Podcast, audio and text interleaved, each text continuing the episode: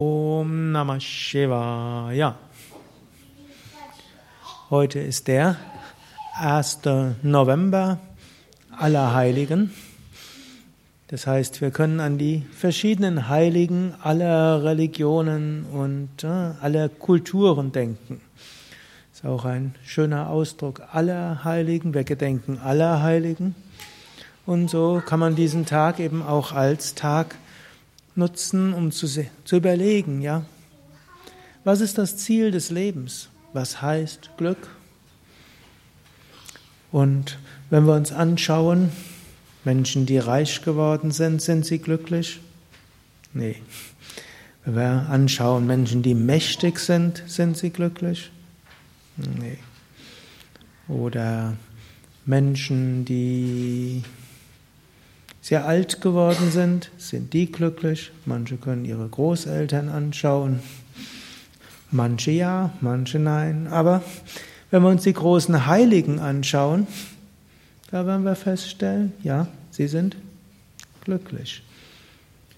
Und glücklich nicht in dem Sinn, dass sie einfach durch die Gegend rennen und äh, jauchzen und rumtollen. Gibt es auch solche Heilige. Es gibt Heilige jeden Temperaments.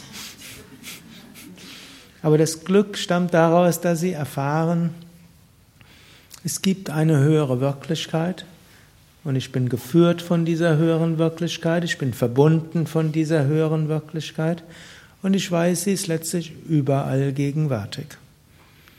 Und so finden wir einen Swami Shivananda, der anscheinend, in einem, wann immer er mit Menschen zusammen war, immer dieses Glück ausgestrahlt hat.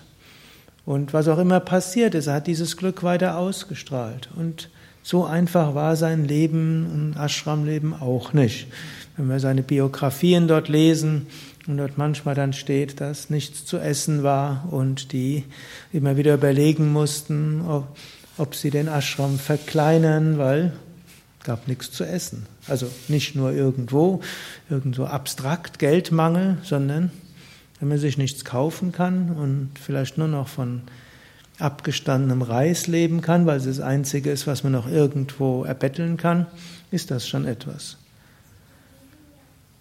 Aber Swami Shivananda hatte immer die große Überzeugung gehabt, Gott steckt hinter allem. Und er hatte auch die große Verwirklichung gehabt, in allem ist Gott und letztlich wird alles so auslaufen, wie es gut ist. Und so sind die Heiligen der verschiedenen Kulturen eins darin, dass sie sagen, es gibt eine höhere Wirklichkeit.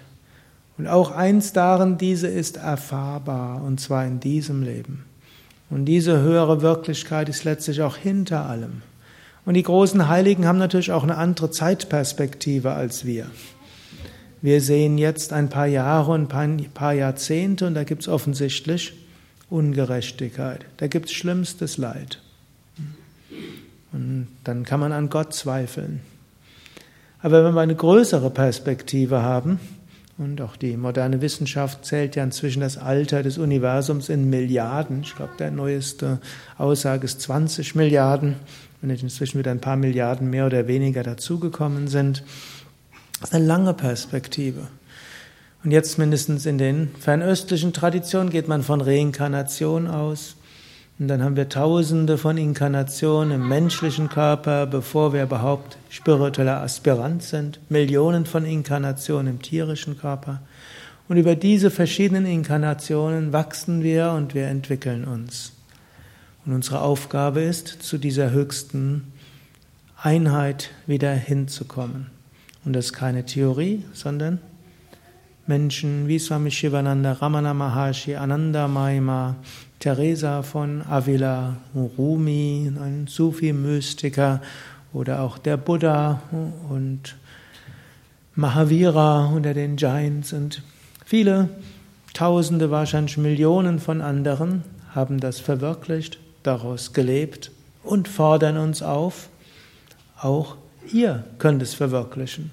Das ist auch immer das, was die großen Heiligen auch gesagt haben. Ich bin nichts Besonderes. Jeder kann es verwirklichen und es ist wert, es zu verwirklichen. Auch Jesus selbst, der Gott selbst auf der Welt hat gesagt, seid vollkommen, wie euer Vater im Himmel vollkommen ist. Ist der Jünger vollkommen, wird er wie sein Meister. Er hat nicht gesagt, ich bin Sohn Gottes und ihr seid alles arme Sünder, sondern er hat gesagt, auch ihr seid das Gleiche.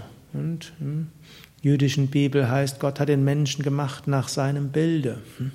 Das heißt, wir können diese Verwirklichung erreichen.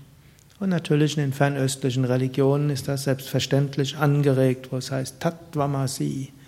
Dieses Vollkommene und Unendliche, das ist deine wahre Natur. Verwirkliche es, handle daraus, lebe ein Leben von Liebe, von Freude und Verständnis.